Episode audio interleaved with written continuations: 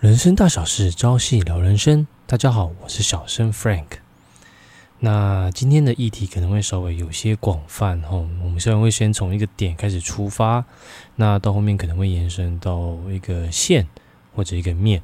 那也希望大家可以跟我们一起来讨论，那有什么想法或认责或任何意见啊、指教等等，都欢迎在下面留评论。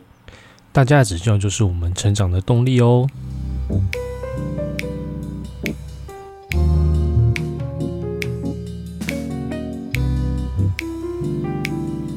好，那节目一开始呢，想跟大家来聊聊关于交通这个部分。那相信可能大多数的听众应该大部分都会开车了嘛，或者是骑摩托车都好。那其实我们有时候在路上啊，都会常常遇到所谓的马路三宝。像 Frank 今天早上在开车的时候啊，就遇到一个哇，那台有一台大卡车，也不算大卡车啦，其实就是一台货车，他准备左转，他其实也都没有违规。他就是很乖乖的打左转方向灯，然后车头稍微出去一点点，对，然后有一台机车载着一个妹子，一个男生载一个妹子，然后瞬间哦，就直接从他的车头直接扫过去。我那时候看到整个吓一跳，因为不知道如果那台货车啊，只要出去一点点，那我看他其实是准备起步了，但是他还好有及时在瞄一眼，不然他大概就直接来一个亲密接触，我相信那台男生大概就耍帅耍不下去了。好，可是我觉得这个男生似乎有一点不太好的情况。我觉得不太好的情况是，他差点，他差点被撞到。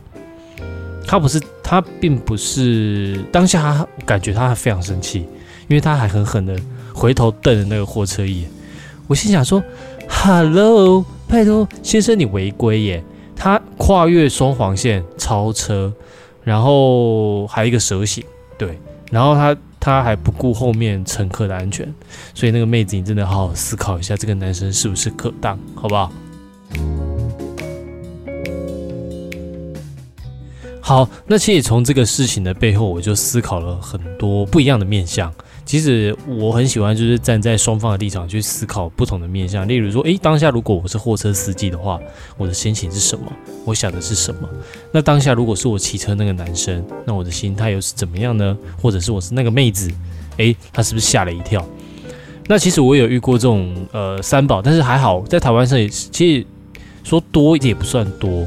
因为其实你看，台湾记者很喜欢，就像百灵果他们说的嘛，台湾记者很喜欢行车记录器去报新闻。那这你要说是事实吗？我个人认为是五十五十啦。的确是没有什么新闻的时候，那可能他就会想要行车记录器来写一篇报道嘛。那毕竟大家都很喜欢看，我也看过很多 YouTube 的部分，他们也会放这种东西。像最近呢，就是呃一部好像是男生。哎，不知道是中签，应该也是机车行车记录器，然后好像是因为在赶时间要回去上厕所这一部里面，那好像有爆红一点点啦。对，那其实大家都很喜欢看这种，就是好像有一点解压吧，尤其是最喜欢看那种三宝出事。那其实我会觉得说，当下看的确是很爽，没有错，但事实上当事人并不是这么想，因为毕竟出事的当事者没有喜欢被人家看说我出事情了，然后你们很开心这样子。好，那其实这是双方面的一个问题。好，呃，再拉回来，当下如果我是那个货车司机啊，其实我本身有遇过这种情况，当下真的是很会很想，对不对？那个摩托车这样骑，车这样开，真的是。可是其实现在学习之后啊，转念一想，其实就比较不会有这种想法，就会认为说，哇，这个人真的要特别小心，然后也是祝福他真的顺利开车啦，或顺利骑车这样。骑车其实也是啊，有时候我们真的不要这样子做，我们还是遵守交通规则。其实近几年我真的有发现啊，我们机车骑士越来会就是说直接跨越双黄线，然后冲到前面去。那我们那时候在考机车驾照的时候，应该都有规定并注明说双黄线是不得跨越的。那其实我们在骑机车，像我本身之前骑机车也有这种情形。哦，但是我现在改掉了，就是，呃，不跨越双黄线，我宁愿就在车子后面等，或者是从车子的右边慢慢的过去，但是就是不要跨越双黄线，因为既然他会画双黄线那边，就是真的危险，而且你跨了，其实首先也就违规了，那法律其实也没办法给你多大保障，万一真的出事情的话，哦，那个大车小车其实就应该不能用在这里，对，那如果说有法律知识的人，可以稍微下面帮我们。留个言补充一下哦。那关于双黄线这个部分，那其实就是一些立场问题啦。对啊，那今天其实就是会想跟大家讨论一下关于立场的部分哦。那也是刚刚聊聊在于马路三宝的一些看法，因为真的在网络上看到有真的非常非常多哦，要么飙车仔，要么就是耍帅，不然就是粗心大意不小心我。真的常常看到这种，这这全部都是行车记录器。因为其实你可以发现呢，为什么近几年台湾就是有这么多行车记录器，以前没有诶，以前我记得我父亲那个时候的。他并没有装什么行车记录器，然后就算出车祸，其实也不会有，就是双方其实大部分都和解居多。虽然我现在目前我想想看，我大概出了，这些都不是大车祸啊，就是不小心跟人家有一些擦撞。对，那当然有一些是别人撞我们，但有一些是我撞别人。对，有时候不小心，像我最印象最深刻，也就是那时候我开着修理车下台南，在找停车位。对我印象那时候就是快到，我在找停车位，然后没有注，就是顾着看我左手边那边还没有停车格，就没有注意到我前方的那个红灯已经亮了，然后我前面一台小货车，然后他已经停下来，我就这样直直的给他撞上去。那其实我旁边的乘客是有提醒我，只是说那时候刹车真是来不及，就下去了。但是后来就下去看，其实我们那时候没有叫警察，但但是这这在现在。哦，我必须先强调，这个东西不叫警察这个行为，现在在现在不使用了。哦，麻烦，如果是真的在台湾有遇到呃行车纠纷的话，还是当下立刻要请警察来。哦，在马路上请警察来。哦，这样的话才有公信力。哦，如果说你自己私底下和解，万一对方反咬你一口，那真的就是你百口莫辩了。那其实以前的人啊，比较善良。哦。他们的一些道德观啊、价值观什么的都比较善良，所以他们比较不会去计较这种行为，就是双方和解，私底下和解就算了。对，因为毕竟双方都有错。好，那时候还比较会替对方着想，可是现在不会。现在谢谢你会发现，就是大部分都是指着别人的鼻子骂比较多。好，那其实也常常看到，就是诶，利用别人的善意啊来。做一些事情，导致现在很多人都不敢施以援手，因为怕就是被反咬一口。这个也是一个非常有趣的议题，为什么会变成这个样子？那其实这个问题我也思考了非常久。其实那时候也是，呃，一开始是检讨我们的台湾教育体制，可是后来发现台湾教育体制其实它的根本原因也是在于说家长的一些要求、跟想法、跟行为。当然了，我们也不能就是因为，呃，某一些人就打翻整个人嘛，对不对？哦，所以其实这个也没有所谓的一个实际数据。那当然有部分人是好，有部分人是坏，所以就只能说以现在的结果回去推可能的原因在哪里。那既然大部分的家长会要求小孩子成绩，那会导致老师所教改变老师所教导的东西，那就会产生这样的结果。哦，所以我们其实也只就只能去接受，那并且想办法去调整跟改变。那其实我相信我们的政府，我们的教育部，其实他也想方设法想了很多呃配套措施跟方案。但是说实在的，没有一个东西，没有人应该说我们人类所创造出来的一些政策跟想法或建议，并没有办法去满足到所有的人，一定会有人因为某一些立场而做反对。我今天就是想来讨论这个，因为某一些立场，哎，应该说某一件事情呢，因为双方立场不一样，会造成呃不一样的结果跟纠纷。哦，那从以前跟现在比较起来，又有什么样的一个差别？哦，那今天就是来跟他探讨这个问题。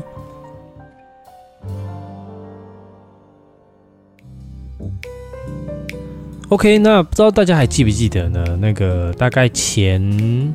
几年哦，我记得大概前两年的时候，那时候在二零一三年，那个 Uber 刚引进到台湾的时候，那时候我对 Uber 事实上还不太认识，就只是知道说，哎，共享经济，因为在前几年，在前两三年，那时候刚好就共享经济，哇，一直不断的在炒作 Airbnb 啊，然后 Uber 啊，然后以及 Ubike，然后或者是 Obike，或者是一些什么，像现在还有共享机车。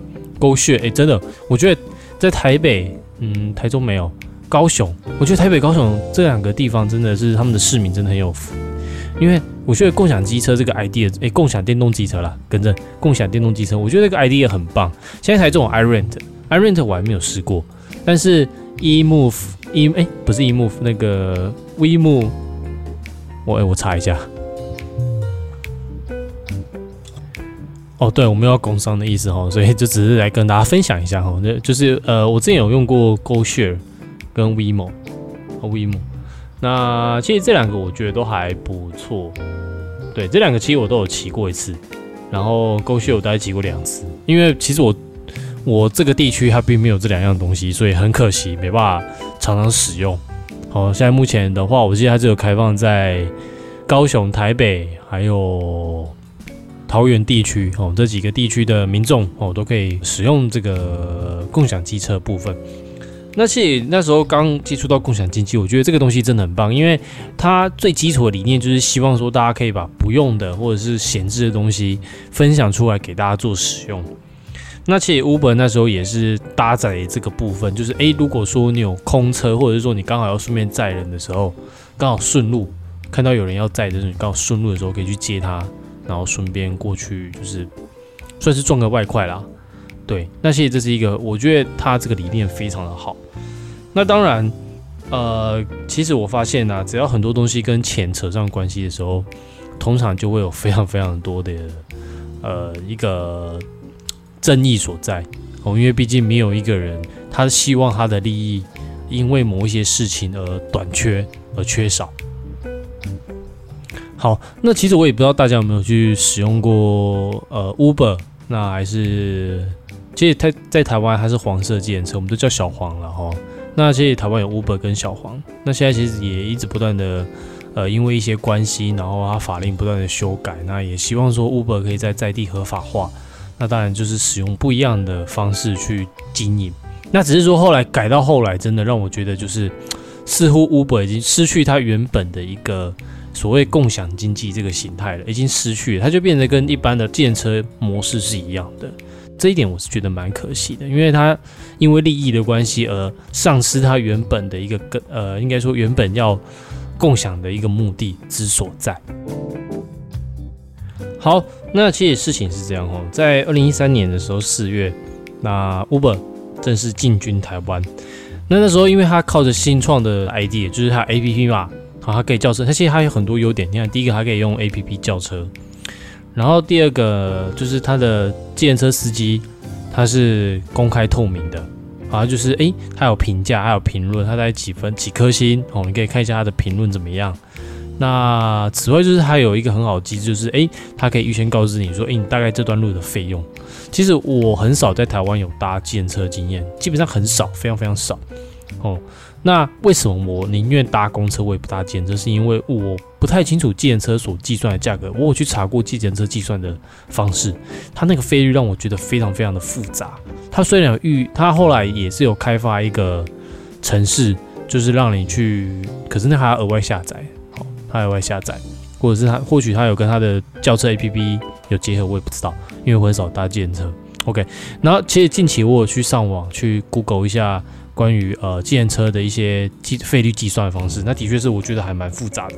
虽然还有公开透明的说，哎，我大概是怎么计算的一个公式，它有列出来，但事实上我还是弄不太懂哦，为什么会这样子算？但是我也有使用它的一个呃预计，就是预先计价的部分哦。那我一样从公司到家里哦，我用 Uber 的计算跟用它所提供的那个城市去计算，我发现还是有差。哦，差大概十几块钱。虽然虽然这十几块钱看起来不多，但是我觉得有差就觉得很奇怪，因为你毕竟在同一个市场在竞争，一定是会有价格上的竞争，这是绝对的。其实这也是建车哎，对建车这一方所担心的一个问题。哦，所以我们先来讨论一下关于 Uber 这一方面的立场。那 Uber 这一方面立场，它还有蛮多优势。第一个像我提到嘛，APP，然后以及预先计算价格，然后你也可以看乘客的一些数，哎，建车司机的数字。然后第四点是，它可以是用信用卡扣款哦，或者是说其他电子支付的方式哦，所以它就是真的是一个创新的代表。那其实他一开始进来的时候，建车司机觉得建车这一群的哦，他有感觉到危机，因为他发现大家，哎，像我们可能有在使用自行车，哎，搭建车的人，可能就会转搭 Uber，因为第一个，他的车子干净，司机素质好。哦，因为其实我真的普遍在看台湾的建设司机，可能我我搭比较少了哈。那可是我有时候在火像火车站啊，或者是其他地区看到的，有些建设司机他的一些仪容端庄跟一些行为，让我觉得就是观感不是很好。对，虽然他只是一个建设司机，但是我觉得如果说你真的是要好好的呃培养你的客户的话，事实上我建议还是要可能在仪容上哦，梳妆打扮上可能还是稍微要需要做一些修正。哦，因为我对于计程车司机有一些刻板印象，第一个就是贵，第二个可能就是 司机本身的一些行为素质似乎没有很高啊。当然，这这只是可能少部分的人哦，或许是少部分的人，那。只是刚好都被我遇到，就是会抽烟、会嚼槟榔等等的。那当然有一些自行车司机也不会，哦，他们的素质也很高。而且现在有很多女生是自行车司机，所以其实自行车司机他其实职业不分贵贱啊，我必须先讲，哦，只是说这只是一些刻板印象而已，或许改进的会更好。好，那当然，Uber 一开始进来的时候，呃，因为价格低一点，服务好，所以大家深受喜爱。那当然，借车司机就会觉得，哎，备受威胁，就会开始跟政府抗议。抗议什么呢？他违法哦。但是呢，我必须老实讲，的确，Uber 一开始是违法的，因为还有一些税金上、一些逃漏税上的一些嫌疑，因为它是国外交易，所以政府是扣不到他的税，这是事实。那当然，他在后面的时候他就有退出。对，因为被抗议的问题嘛，可是在过没多久的时候，他又再回来哦。但是他很聪明，他找了跟租赁业者去合作哦，由租赁业者来替他处理关于税金上的一些问题。这样的话，政府也是可以扣到税，然后呢，也可以帮助租赁业者，就是哎，帮他找车租出去。他因为他只需要说，哎，你司机去跟租赁业者合作，就可以申请 Uber，你就可以开始载客，这样子就这么简单。哦，但是因为呢，其实你要在台湾。要做这个部分的话，事实上是还要必须要有职业驾照哦，就是你必须要一个特殊的驾照啦哦，这样的话你才可以去开计程车，或者是开一些关于呃跟你的交通职业相关的一些汽车哦车子。OK，这样的话其实就到这边就已经开始有一些复杂了哈。那其实我觉得。当然，你想要在台湾做生意，的确是合法也是非常重要。那其实以我的观点来看，自行车跟 Uber 哦，他们本身的本质哦，其实都是在载人嘛，以载客为生哦，就是呃用这个方式在赚钱。但是呢，事实上 Uber 提供的更新颖的方式跟服务，事实上这个也是市场上的一个机制哦，就是适者生存，不适者淘汰嘛。那其实这个时候就出现一个很吊，我觉得很吊诡的一个现象，就是哎，你自行车司机不赶快不赶快求进步，你反而是赶快找法律来帮助自己，然后来把新创的产业给逼退出去，然后让他没办法在这个地方生存。那其实到现在呢，我觉得就是变成，我觉得 Uber 就有点变成另外一种车队，好，变成另外一种也是类似像计程车的那种车队。那我就觉得很可惜，因为其实他一开始本意是好的，那也很透明，对。那现在改成这样，就是虽然还是保有一些它的优势在，但事实上我就发现大家对于 Uber 的选择就似乎减少了许多。因为第一个它的成本就，当然它的价格就是比一定会比跟建车差不多嘛。然后现在法律又规定说他们就只能跳表计费，所以变成说他所上面所弄到的参那个价格。或许就只是参考值而已。那当然，后续我就没有再搭起，我也不太清楚。那如果说有搭过的人，可以在下面稍微分享一下。哎，你搭 Uber 或者是搭电车的一些经验，那好或不好？那当然有一些计程车可能司机很好，那有些可能就是哎很炫炮等等的。我之前有看过计程车上面可以唱歌的，那真的是因为大家出来讨生意啦，也真的是很不容易哦。大家都希望说，呃，透过这个方式，然后求得一个温饱嘛。那其实从这个案例当中哦，我就想要举一个例子，想跟大家分享一个例子。不知道大家知不知道 B N W 跟 Benz 的一个过程？那他们两个都是同样都是在做高级汽车，那也都是在德国。那但是他们这两个品牌的车子越做越好，越做越先进，越做越棒，是因为互相竞争，良性竞争。我必须讲是良性竞争。其实这也是市场最希望看到的，因为毕竟如果说有好的呃一个好的对手，良性的对手的话，我们就是可以互相讨论、互相借鉴，彼此互相竞争，然后越来越好。那其实我觉得 Uber 跟建车司机事实上也可以达成这样的一个方式，就是互相良性竞争。诶，你开发 App，那我也要赶紧开发我属于我自己的 App。那或许我可以在上面加了更多的功能，比你的 App 强，比你的 App 更好。然后对于司机的部分，可能也可以增加一些评选，哦，几颗星。因为其实你真的，你看你去找计程车来的时候，哎，你也不知道这个计程车的素质好或坏，那你也只能上啊。或许这个计程车司机他有一些问题，很难讲。因为事实上你也开始看到很多新闻，就是哎。呃，某什么某某计程车司机，当然这是一个老，这我只能说，有时候真的是一颗老鼠屎坏了一锅粥，也不能说每一个计程车司机都是这样，但是就是真的会有人这么去做。那你要说 Uber 没有人吗？事实上，我目前去查新闻还没有查到这相关的一些资讯，或许有，或许没有。不过我知道美国的确有发生这种事情，就是 Uber 司机做了一些不好的事情，也是有。哦，当然这是人性的一个问题，这很难去避免。但是 Uber 就是有尽可能去减少这个部分。你看，像计程车就很难去呃发出什么样的？你看，呃，像像 Uber 有一个很还有一个很好功能，就是说，诶，它它可以按一个键就可以发送求救讯息去给当地的一个警察，对不对？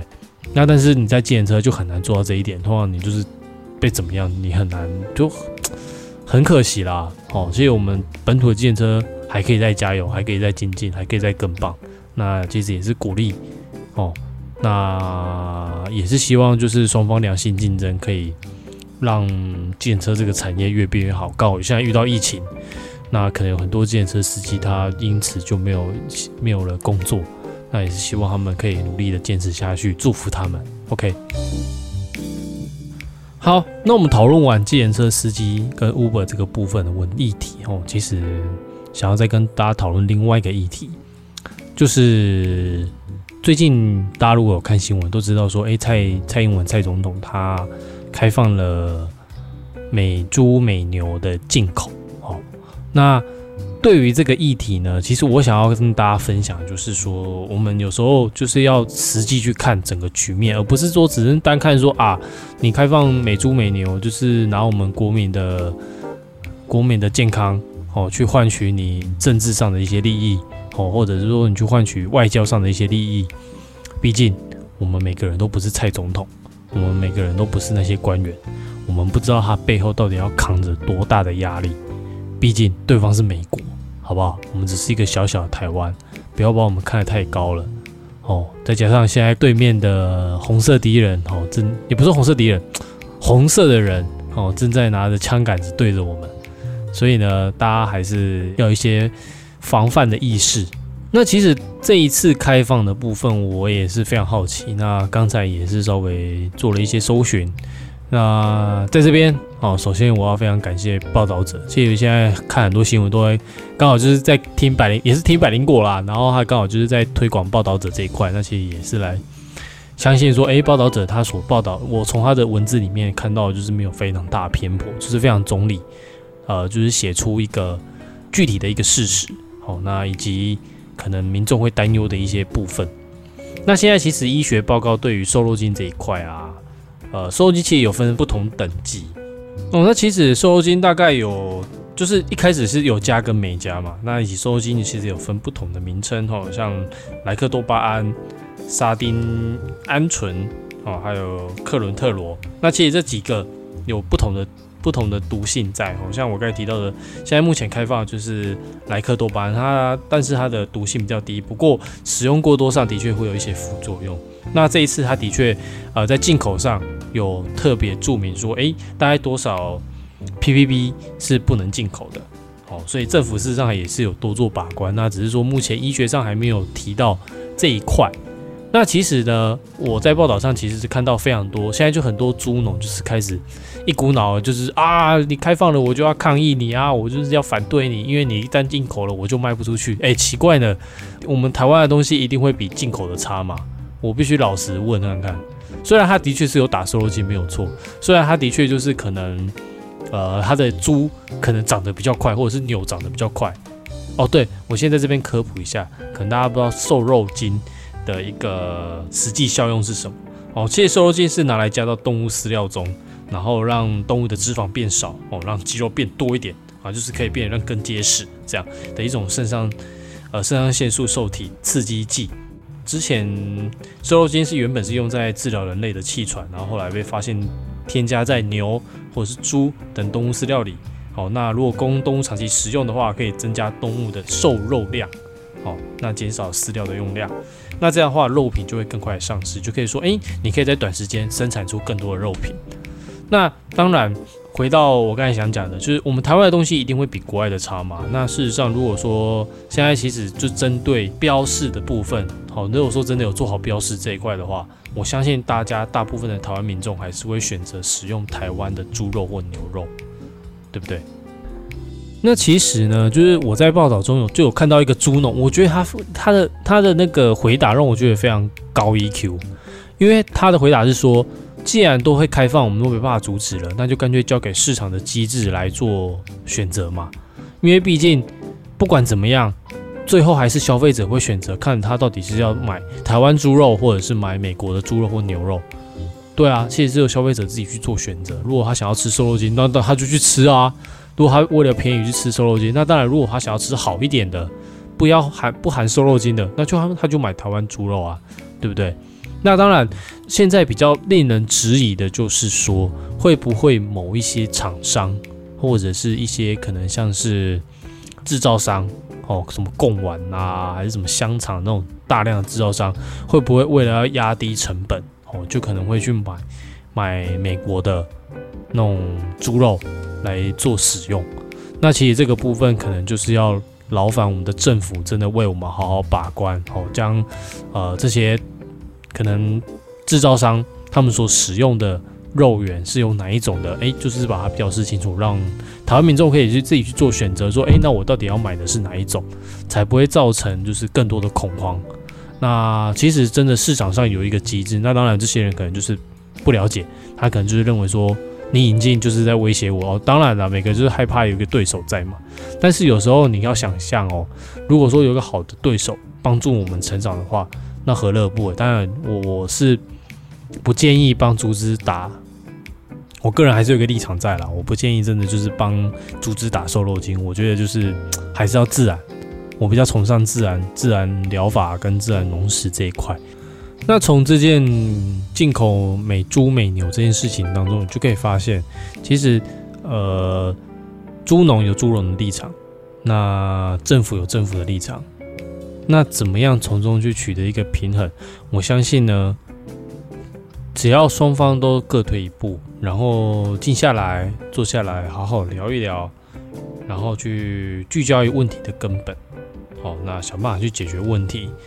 其实你可以发现哦，这都这都不是什么太大的问题，只要大家真的真心诚意，大家坐下来聊，然后双方彼此各退一步。然后找出平衡点，找出共同点。那以台湾人民的健康安全为为原则啦，好，然后去找出一个解决办法。那相信其实这个问题很快就可以解决了，并不需要呃浪费那么多社会资源，然后大家每天就是吵吵闹闹的，然后找不出一个实际办法。其实也不用为了反对而反对。好，那。其实今天会提出这三个不同的事情，哦，第一个货车跟机车的一个状况，那第二个就是 Uber 跟计程车司机的一个对抗，那第三个就是我们现在开放进口美国的猪肉、牛肉这个部分。其实这三个部分呢，都有一个共通点，就是在于说。不同立场的一些对抗跟纠结。总而言之来说，哈，双方只要各退一步，然后平心气和的好好聊一聊，其实相信很多问题都可以解决。那如果说大家可以再更仔细思考一下，你会发现这个问题都是在于说我们自己本身的一个人心人心的问题。我发现很多社会问题都是在于说我们人心出了问题，哦，在于说我们的道德观念已经非常非常不足，哦，再也没有扎根，大家都只是说利益取向，或者是说就是现实面啊，大家都很注意现实面，但是都忘记心灵这一层面。那真的也是鼓励大家可以有机会，哦，可以去上 YouTube 去搜寻蔡礼旭老师的《弟子规》。那我本身是有在看，那也看了非常多次。它总共有四十一集，我一天一集大概五十分钟。那这这边也是真的呼吁大家可以从这边去好好的学习，哎，可以跟自己的小孩子一起看，一起讨论。那相信对你们的一些在生活上、家庭上、那工作事业上。都有非常非常大的一个帮助。好，那改变世界就从你我开始。我是小生 Frank，我们下次见，拜拜。